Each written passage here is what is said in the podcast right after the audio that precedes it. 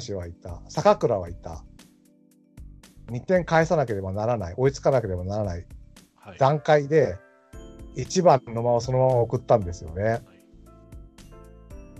首脳陣は。どう思いました、ここ。だから、この間も僕も言ったように、その、変えないんですよ、今年の。代打、打てない人に代打出さない。でもさ、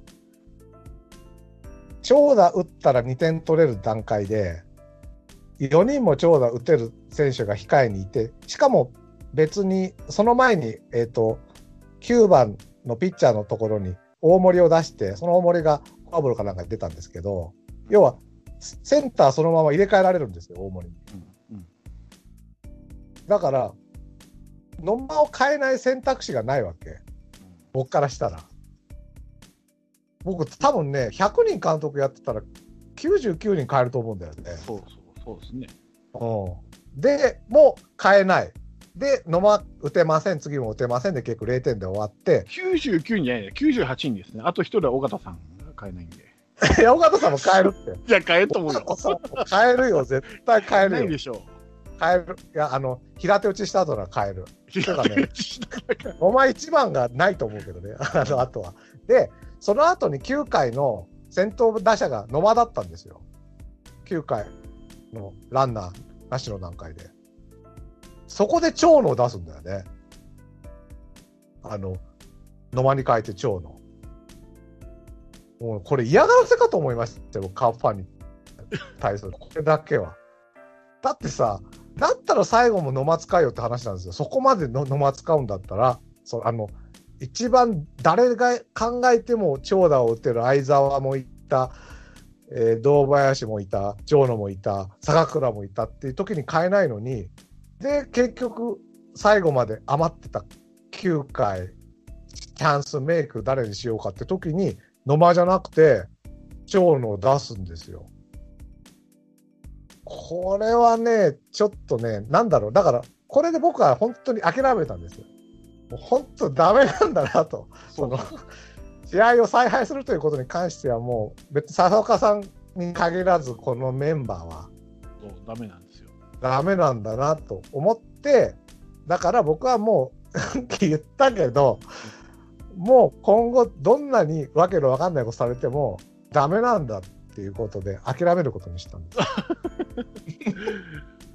ちょっと遅いですね。俺もだいぶ前でこれダメだったのずっとさ、俺周りがダメ周りがダメって言ってきたじゃん。うん、いや僕も言ってたけどさ言ってたけど少しは成長とかもあんのかなと思ったんだけどないですよ。ないですよ。あーびっくりしてね。まあ、一番の間とかね、その、いろいろ試行錯誤することに関しては、まあ、いいだろう。もう、タナ、キクを一覧に並べて3番ピエラみたいなことするよりはよっぽどいいだろうとは思うんで、まあ、100歩譲って野間1番を試すっていうのはいいとしても、試合に勝つとかさ、とかさ、試合に勝つとかいう問題じゃないんだよな。もう、そこしかないんですよ。で、それで、この日は3発で勝てませんで、3発の安打で勝てませんでしたってコメント出すんだけど、どう考えてもあの6回裏のおめえのせいだろっていう話なわけそうそう。でしょ？と思うんですよね、僕は。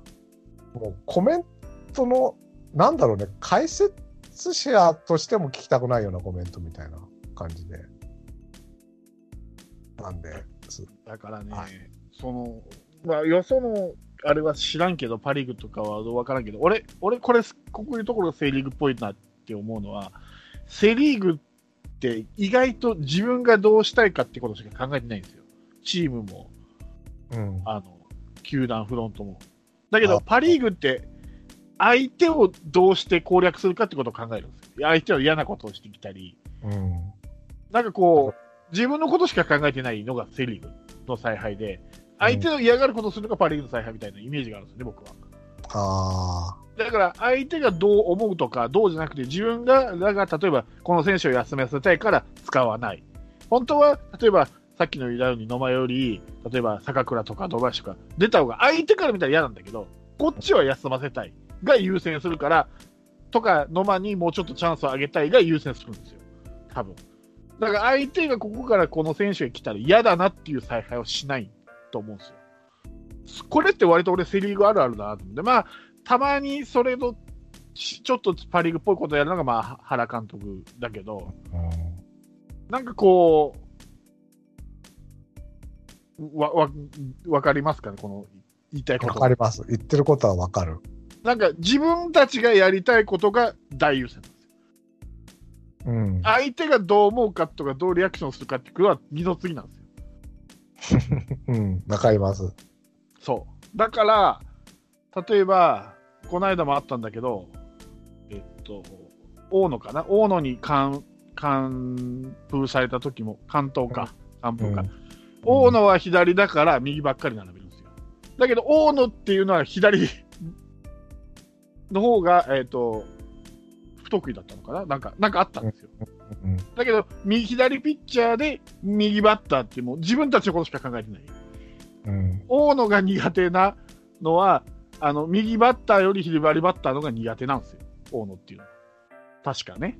確か解説でそう言って言ってなんかそうですよね。そうそうそうそう。だから、左左で本当は左バッターの方が不利なように感じがするんだけど、実はそうじゃないんだよっていうことが分かんないんだと。もう、それは今の笹岡さんに始まったことじゃないと思う。もう、右なら右、あの、あの前の前任の岡さんからも左ピッチャーからだったらもう右バッターばっかり並べるとか。うんあの、右ピッチャーやったら左バッターばっかり。だからそのピッチャーがどっちが得意不得意は二の次なんですよ。こっちがどうしたいかが先に来るんですよ。っていう野球やってるから多分そんなに強いリーグとして強くならないんだと思う。うん切磋琢磨がないっていうか、例えば、まあ、あの、こう、例えとして正しいかどうかわかんないけど、ロッテはずっとソフトバンクでやれてたやれてたから、ソフトバンクからコーチ引っ張って、ソフトバンクに対策して強くなったじゃないですか、対ソフトバンクに。相手の嫌がることをやるわけじゃないですか、そうやって。選手を引っ張るんじゃなくて、コーチを引っ張って、選手を、あの、選手に戦わして、ソフトバンクに勝つとか、ああいうそういう相手の嫌がるようなことをするっていうことをするから、じゃあそれに負け、そのロッテに負けまいとするソフトバンクがあって、切磋琢磨で上がっていくけど、セ・リーグって自分たちのやりたいことが優先なんで、そのために引き抜きするじゃないですか、丸引き抜いたみたいな感じで。まあね、でも、その中で言うと、セ・リーグの打撃コーチの中で相手の嫌がることをさせるのは石田郎ですよね。そうそう、だから強いチームができたんですよ、3連覇っていう。だやっぱりね、本当に、バーボーさんが言った通り、誰かパ・リーグ経験者を本当連れてこないといけないと思う。そうそうそうやっぱ達川だよね。そう。今の。だから俺、達川ヘッドがいい。いいいや、絶対いいと思うんだよな。もう、それでもダメだったらさ、まあ、なんか、僕としても次の手を考えるけど、なんかこう考える気にもならないんだよね、もう、あまりにもダメすぎて。いや、わかりますよ、本当に。本当だから、しかも、それの一番ダメなパターンをやってる気がする。そう。だか、らこ、の人休ませたいだけとか。そうそう。だったらベンチに入れんなよって話。今年だってベンチに入れなくても置いとけるルールがあるじゃないですか。だからさ、だったらこんな4人もね、相沢もいるじゃん、坂倉もいるじゃん、堂林もいるじゃん、長野もいるじゃんってファンに思わせといて、それかよはやっぱりないですよ。特に今年はそれが如実に出てる。うん特にコーチ陣がそうでしょ？例えば、倉コーチは坂倉を使いたいから坂倉を優先して使う。まあ結果的に相沢が怪我してあんなことになっちゃったから、坂倉使っててよかったになったよ。ちょっと、ちょっと結果オーライの部分はあるけど、にしてもずっと坂倉使い続けてきたわけでしょ？坂倉優先にして。相沢がいるのに。で、あの、浅山もそうですよ。自分が2軍で面倒見てきた選手を1軍で使いたいから、それをどんどん引っ張って使う。っていう、やりたいことを優先で、そうね。うん。相手はじゃあどう思うかっていうことは考えてないんだなと思った、あんまり。ファンも考えてないよ。まあそうです。だ相手からしとったらね、ワンアウト一二塁でさ、野間出てきたらラッキーですもんね。そう。考えたって。うんまあでもね、まあじゃあ、自分のやりたいことをね、をどっちかというとメインでやるっていうことで言うと、まあ、こっからはね、比較的そっちでもいいと思って、それはやっぱり若手を育てるっていうことだと僕は思うんですよ。カープが今、首脳陣が少なくとも、今の首脳陣でもやるべきことっていうのはね、やれるべき、やれることっていうのは、いや、ただ、ただ今使ってるけど、それが本当に選手の身になってるかどうかは分からん。わからんし、うん。先週も言ったけど、曽根上本三好を残して、正髄を落としたんですよね。いや、まあ、それ、それもあるんだけど、俺がい一番ずーっと引っかかってるのは、水本監督の、初期が2軍に、1軍から2軍に落ちきて、体が全然動きがキレがなくなってるっていうあの一言って、俺は。言ってたんですよ。新聞の記事かなんかに出たんですけど、それって、遠回しに一軍のコーチを批判しないですか？それはどういうことなんですか？要はぬるいってことでしょ、上が。あ特に練習とかさせないってこじゃないのかなと思って。だから、ピッチャーには多分やたら厳しいと思うんですよ、佐岡さん、ピッチャーだし、ーうんピッチャーに関してすごい辛口じゃないですか、先発、うん中6日もあったのに何してんだみたいな、かああいつが悪い、こいつが悪いじゃないですか、毎回。あいつが悪い、こいつが悪いだよ。でも、野手を批判ってあんまり聞かないでしょ、監督談話から。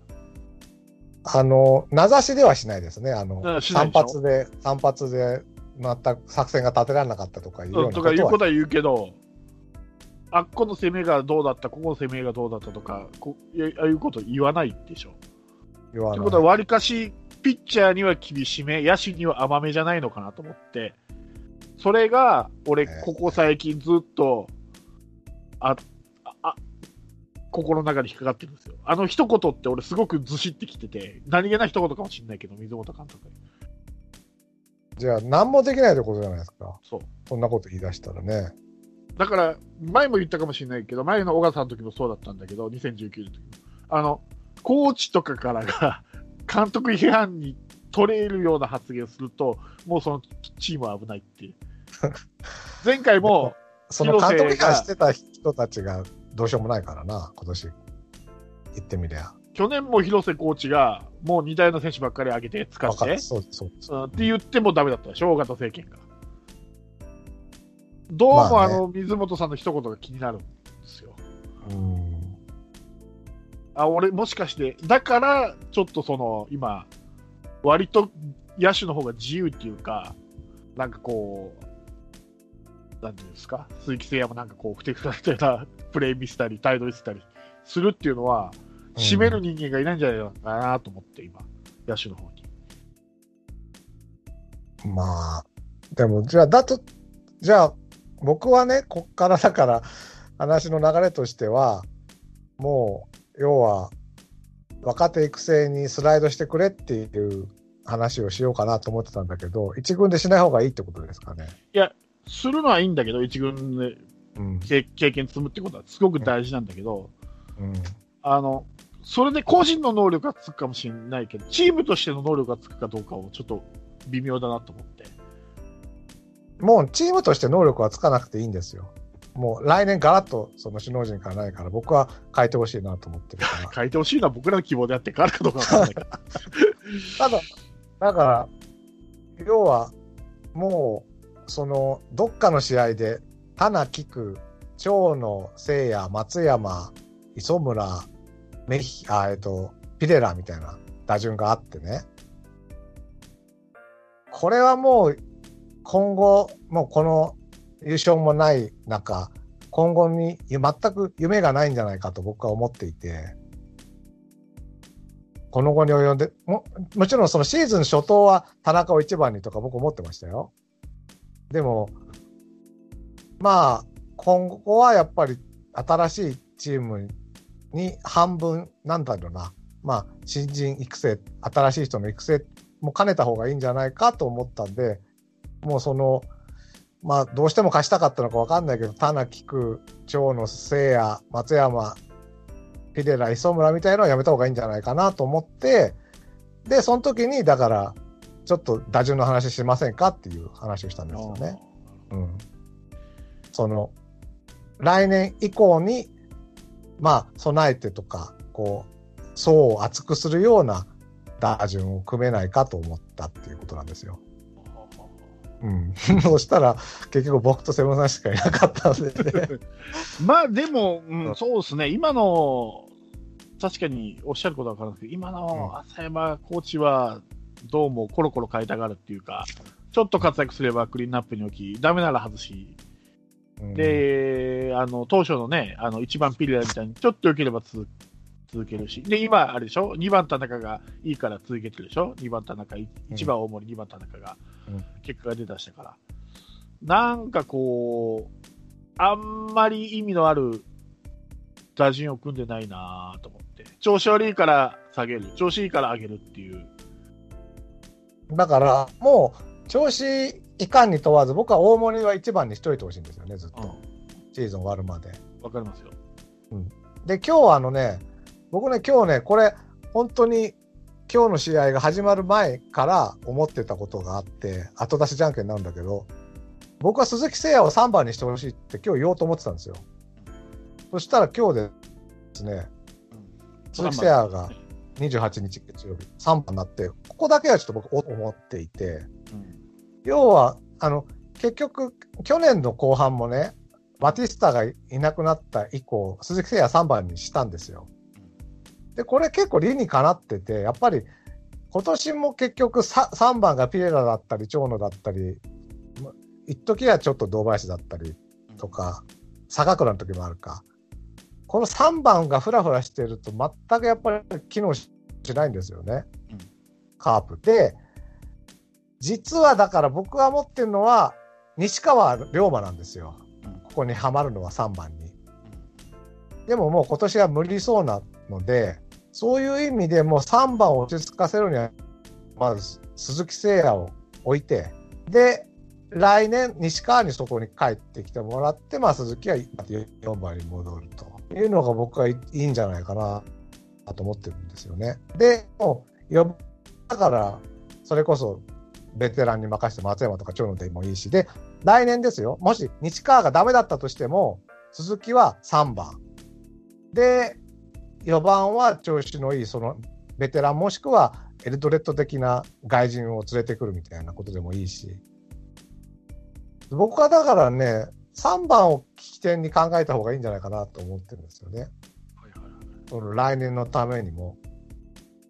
で、聖夜を置い置いとけば、来年西川帰ってきたらもうそのまま聖夜を4番にまた帰らせられるし。で、そうすると、だから、あとは5番とかさ、7番、8番あたりに新人、まあ、5番は堂林でいいのかな？そうすると。だから、3番聖夜、4番松山、5番堂林みたいな。で、そうすると、来年西川が帰ってくるは、そのまま3番西川、4番聖夜、5番堂林になるしね。で、そこから後ろが、だから、例えば坂倉、初木、小園とか、そんな感じでさ、新人も出してみるみたいな打順にしていくのがいいのかなって思ったんですよね。うん。なるほどね。ね。だから、田中と菊池が出る人、例えば、林を上に上げてきて、林と初木を出す人みたいなさ、こう半々にしてみるとかね。小園はやっぱ早いんですかね、まだ。小園は上げてほしいけどな、もう今ちょっと打撃は調子戻してるけど、まだどうなんですかね。まあ、上げてもいいような気もするんですけどね。うんそれなら俺先に林上げてほしいんですけどね。う。で、ただ、結ただ林はもうちょっとじっくり育ててほしいっていう感覚もあるんですけどね。ちちょっとジレンマですな、そこは。早く一軍を経験させてあげたいっていうのもあるし、まあ、うん正髄みたいにすぐ落ちるかもしれないけど、うん、やっぱり経験するとしないと、じゃあ、やっぱり違うって。ねあとこ考えるとさ、やっぱり層の厚さが欲しいのってセカンドショートじゃないですか。はい。そうすると、セカンドはハツキでしょ？で、ショートは小園になるわけですよね。そうですね。うん。ただ、今年が、今年のは初頭の田中が絶不調の時には小園を使うこともできるし、まあ、菊池を休み休みってことになる、まあ、初期を使うこともできるし。で、松山がもう、どうにもなんないってことになったら、堂林ファーストにして、今度林をサードに持ってくるってこともできるし。で、だから層の厚さを作るみたいな考えにし移行していくのが、で、センターはちょっと、大森、なると、まあちょっと西川とバッティングするからちょっと難しいんですけどね、その辺のあれが。まあ、レフトに行けばいいのか。そうですね。うん。っていうこともあるんで、まあ、ねえ、と、僕はだから林、初木、小園あたりをですね、2番が、7番、8番あたりにちょこちょこ使ってみて、で、大森1番も固定、で、3番聖也、4番松山、5番堂林みたいな。で、6番にキャッチャーみたいなのがいいんじゃないかなと思うんですけどね。今後のためには。なるほどね。うーん。っていうあたりをちょっとワイワイ喋りたいなと思ってた。だけれども。まあまあ、はいまあ。まあ、これ、この辺はだから別に来週以降も課題ですからね。そうですね。うんうん。はい。一応それが僕が今持ってるっていう。だ本当に西川を3番に入ってほしいんですよね。本当に。西川ね、一切情報出ないですよね。彼、ねいつ復帰するんですかね？もう今シーズンダメなのか、大丈夫なのか、怪我なのか、精神的なものだけ一切出てないですからね。出てない。いやー、まあだから、うん、ちょっとさ、わかんないですよ。でも、いい最近こう、す結構活躍してる芸能人の人がね、うん自殺しちゃうみたいな話もあるし、結構心がさ、傷ついてる人も多いのかもしれないですよね。そね。それが野球選手にもいるかもしれないって考えると、で、セセブンさんが言ってた、すごい暗かったと。うん西川は最初から、シーズン当初からっていうのも考えると、ちょっとその辺をちゃんとケアした方がもしかしたら今年はいいのかもしれね。ないなって思う。うん。もしかしたらね、その試合には、ね、今年、今シーズン出れなくても、そっちの方のね、ケアが。の方がいいかもしれない、本当に。ね。うん。わかんないですけどね、情報がないんでね。まあ、3連覇ね、みたいなかことがあって、まあ、いつまでも強い時は続かないとは思ってたけど、こんなに急激に失速するとはね、失速のスピードが思っ、俺が思った、あ想像したのより速いんで、こんなに早く失速するとは思わなかったんで、しばらく A クラス争いするんだろうなと思ってたんですよ。まさかただ、そうですね、そうですね。うん。すぐ落ちちゃうとはね。うん。まあ、だから、ある程度絶対に A クラス争いできる形はあったはずなんですよ、シーズンの初めは。そう、あったと思それを見つけられなかったんですよね、結局う。一生懸命だから、アップカスでだからそれは、俺は、そうんの球、球団が3連覇にあぐらをかいていたっていうのはそこなんですよ。この、この指導者でも、首脳陣でもいけるだろうと。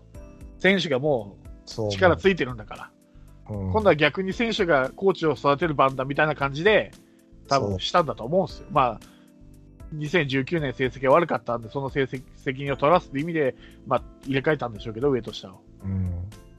そしたら、選手の調子も悪くて、さらに指導者も経験がないからって言って、こんなくちゃくちゃな ことになっちゃったんだけど、だからもっとしっかり、それこそヘッドコーチだけでも、例えばこうじゃなくてしっかりした、例えば、あの、さっき言った達川みたいな、こう、入れ、しとけば、あれでも違ってたかもしれないね、結果が、多少は。いや、ほんそう思いますよ。本当に。だってあれだけその懲罰的に他のコーチ変えて、なんでヘッドコーチだけ残ったのみたいな。それこそ、あの、宮本じゃないけど、潔く自分も責任があるんでやめますみたいな感じで。ね、潔く行くのかと思ったら、ちゃっかり残ってるから、で、大したアドバイスしてるような感じもしないし、今。いやーだから、まあ、僕はだからさ、前も言ったけど、球団で唯一だからその3連覇の知っている人物、3連覇の野球を知っている人物として、唯一置いてたんだと思ってたけど、そいつが一番のポンコツだったっていう。そうそうそうそうそうまあ、ここが一番の誤算なのかな。その、フロントの人もそう誤算と思ってるのかもしれない。もしかしたらね。うーん。と思ってくれてほしいけどね。だから、これが、まあ今年1年はなれなかった。あのね、だから、よく言うのはさ、今年笹岡さん1年目だからしょうがないっていう話も出るじゃないですか。出ますね。でもね、例えばさ、暗黒期のチーム、山本浩二が達川に変わって、でも達川はしょも山本浩二でも5位か6位、達川でも5位か6位はしょうがなかったねっていうのは分かるんですよ。1, 1年目だし。でも、良かったチームがそれなりにあって、それを落としちゃうっていうのは、さすがに1年目でも評価しちゃいけない、評価というか、しょうがないって思っちゃ僕はいけないと思うんですけどね。うんそれは誰誰批判？そう、うんと、笹岡が1年目だからしょうがないって言っているファン、もしフロントがもし思ってたらフロント批判。あとはそう思ってるファン、ファンの皆様。たまにつ、あの、よ、まあ、いやんなきゃいいんだけどさ、あの、調子悪くてさ、ひどい采配した時にさ、カープとか打ってさ、あの、リアルタイムとか押すとさ、みんなカープの文句言うじゃん。はい。笹岡ダメだって。そういうの見て、そうだ、そうだって やってるわけですよ。で、その中に、たたまに、こんなこと言うけど、笹岡さんは1年目なんだからしょうがないじゃんみたいなのがね、結構10個に1個ぐらい紛れてんの。あのね、うん。そうなんですよ。あ、あ、そうなんですけど、あの、監督だし、リーダーだから、結果責任だから、そうなんですけど、ただまあ、上場の余地があるってことですよね、今年のそうだから。その、新人だからっていうんじゃなくて、周りに恵まれ、責任というよりかは、そそれを任命したフロントに僕は上場の余地はないと思ってるわけ。そうそうそう。そう、そうなんですよ。だから、そういう経験のない笹岡さんにするんなら、もうちょっと周りを固めるべきだったんですよ。そうよ。だからうん、それなりに良かったチームは、本当はもっと監監督とかコーチを変えて良くする使命があるはずなわけよそうなんですよ。最悪、フラット。笹岡さんが、うん、新人だからこそ周りで固めてあげないといけないんです。そう。その通り。だでも、甘やかし連中は、いないのかな、そんな人は。いや、甘やかし連中、いない人まあだから喋ってたら申し訳ないけどね。うん球団もだからいける思ってたんじゃないの？だからやっぱり3連覇したっていう、やっぱりこう、やっぱり調子乗ったんだよ、3連覇したってことで。で、今年の総括を、でも笹岡さん1年目だからしょうがないっていう総括になるのであれば、これは本当にいけないと僕は思ってるわけ。そうですよだから俺、今回は、このカープのあの失態は、完全にフロントの怠慢だと思うよ。その通りうん。絶対そそれは、笹岡さんも責任の一端はないとは言わん、指揮官だから、それは。現場にいいて指揮してるんだから、絶対ないとは言えないけど、う。うん。俺が上場の余地があるっていうのはそこだと思う。その、フロントがちょっと、舐めすぎてたっていうか、そんな、このメンバーでいけると思ったんでしょうね。1軍と2軍をひひっくり返すだけ。よくあの、ペップさんが怒ってる、ただ1軍と2軍を切り替えただけっていううん。だけですよ。だから結局、最終的にうんやりたいことをやってるのはフロントなんですよ。そう。その相手のいいい嫌な布陣を組まないフロントなわけですよ。そうなんです。そうそうそう。そこがセリーグっぽいっていうんですよ。いや本当ザ・セリーグっていう。うん悪い、悪いセリーグの本当ですよ癖っていうか。うん、もう土下座してでもね、あの、えっ、と、えっ、と、香川照之に背中乗っかられて土下座してでも石井拓郎を連れてくるとかね、持って帰ってくるとかね、してこいよっていう話なわけですよ、僕からしたら。カープに半沢直樹はいないのかいないでしょうね。カープのフロントに、フロントというか、うね。くそ だってオーナーが頭取じゃないあそこ。頭取みたいに。木本常常務みたいなやつそうそうそうそうそう。ダメだな、それじゃあ。みんなあの、あれか、あの、池田成志みたいなやつばっかりなの。そうか。モロタとかね、モロタとかばっか板り。山とかね、佐山とかさ、まだ佐山、浅野支店長とかね、ああいうさ、懐かしいとこ。江島副支店長だったあの、机ガンガンやるやつ誰だっけ？机ガンガンやるの。小木荘とかね。そうそうそう。あ、小木そうそうそうそう。がいないんだよ。今回、福山は味方になったけど、タブレットが同じお友達でおなじみの。本当ですよね。まあ。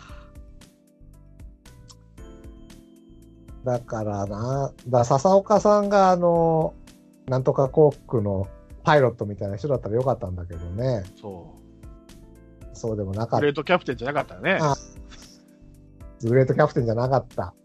そう。よくそうポンポン出てくるね。すごい すごいっすな。もう全然出てこないわ、こういう名詞が。あいつとかこいつとかわかそうる。そうそう。おじいちゃんだからね、あれとかそれとかこれとか。素晴らしいな、グレートキャプテン。いいな。もうだから本当ですね、西田直美みたいな人を連れてきてね、改革してもらわなきゃ、タックスフォース、本当、広島カープタックスフォースが欲しいですよ。そうそうそうそう。うん。そこには達川が必要なんじゃない？どうですかね？いいと思いますよ。ねえ。いやー。ね来年はクライマックスもあきっと復活するかな？するだろうから。ね A クラス争いすればね、それなりに盛り上がるわけだし。まあ、僕としてはね、あの吉彦さんもパ・リーグ知ってるから入れてあげたいんだけど、どうも達川とああ、そうか。か 不仲説が流れてるんで、無理、達川を招聘するなら、吉彦さんは無理だろうな。そうなのか。吉彦さん、ロッテでしたっけ？ロッテのコーチかなんかやってたんだっけ？ロッテもやってるし、オリックスも言ってたよ。あ、オリックスもやってた？そう。まあでも、僕としてはソフトバンクとか西武とかが欲しいけどな。島重信は帰ってこないかね入ってこないでしょうね。帰ってこない？それで、なんか、まかり間違って木村翔吾帰ってきても困るんですけどね。いくら西西武にいたからって言ってもね。彼もクリケットの選手ですからね。そう。でもね、みんなね、粘ってファール打つのは上手くなる気がするんだよな。あのね、やっぱりね、前も言ったかもしれないけど、名選手が名監督、名コーチにならなるとは限らないけど、やっぱり名監督、名コーチっていう人は名選手だったよ。わかります？いう意味。うん僕やっぱはだから、りね、そんなに現役の時にね、実績のない人が、うんやっぱりコーチ監督です。結果残さんって。やっぱり、選手ついてこないもん。もちろんそれが多いと思うけど、僕は、僕はね、うねさんは名コーチだと思ってます。でも中、では。でもこのピッチャーが崩壊した一端は、俺、うねさんが原因だと思ってるんで。いや、それはだから、あのね、そ育てる人とマネージメントする人は違うんですよ。僕はだ、笹岡さんは育てる人ではあったと思うから、そ、そこのバランスを崩しちゃったことが一番の問題で、僕だって、うねさんは一回崩壊そうになったの立て直したしね。でも、あの使いすぎたのって結局うねさんだからね、フランスさんを。いやだから今年でも多分うねさんやってたら新たなメンバーでそれなりにやったと思いますよ。それはもちろん笹岡のサポートが重要ですよ。二軍のね、笹岡さんかわかんないけど、その二軍で支えるサポートは必要なんだけれども。だから、ううううねさんだけで成り立ってたとは思わないけれども、そこのものすごく二軍一軍のがしっかりしてたんですよね。まあだからそういう意味では笹岡さんは名選手であり名コーチだったのかもしれない。そういう意味で言うとね。いや、でも、うねさんはどっちかといえば俺は二軍、やっぱり二軍の育ての人だと思うな。だって今やっぱり島内がね、出てきたのは、あ下でさ、うねさんがさ、特待生として、三軍でやってるんでしょ、今？でも。3軍じゃない、2.5軍って言ってるけど、2.5軍って言ってるけど、まあ、特うん。特待特特例選手、特待生、なんて言えば正しいのか分かんないけど、特別指定選手？強化選手？それは、今年は2軍はうまくはうまくいってるとは思わないな。まあこの間も10連敗してたからね、二軍が 全部ダメ、今。2軍もひどいみたいですね、だからそれでね。まあ、だから2軍もさ、結局ピッチングコーチは長川とか、誰だっけ？でしょ？赤松とか。ああ、そうそうそう、そうなんですよ。赤松とか、あの、守備コーチはね。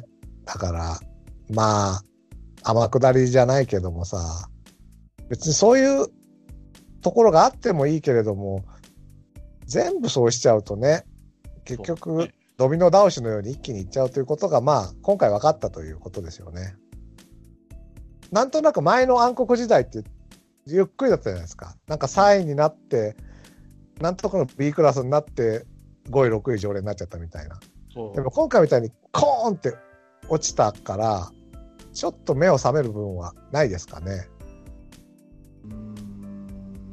まあ、あの頃と時代が変わってるから、それはまああるかもしれないですけどね。まあ、本当このオフで何も変わんなかったら、何も変わらんでしょうね。ボイコットしますか？でも我々がボイコットしたところに何にもなんないんだけど、ね。何にもないですね。うんなんあのーライオンズキャストにするか。あなたスワローズキャストでしょ勝手に。あ、スワローズキャストにするか。あなたは。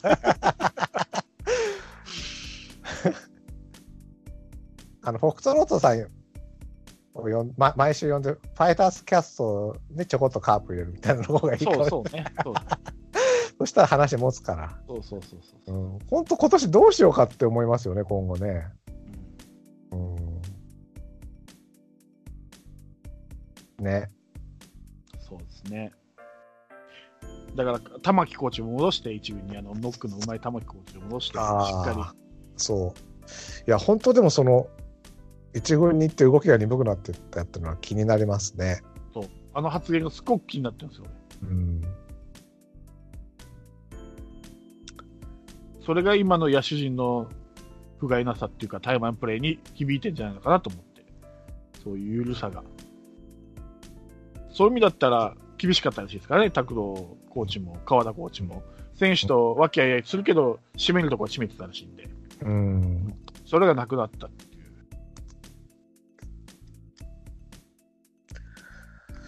でも、まあ、大森とか初木とかさ、それこそ正髄とか林とかあげれば、今、なんとなくこう、だらだらやってるじゃないですか、試合を。うん、なんとなくね。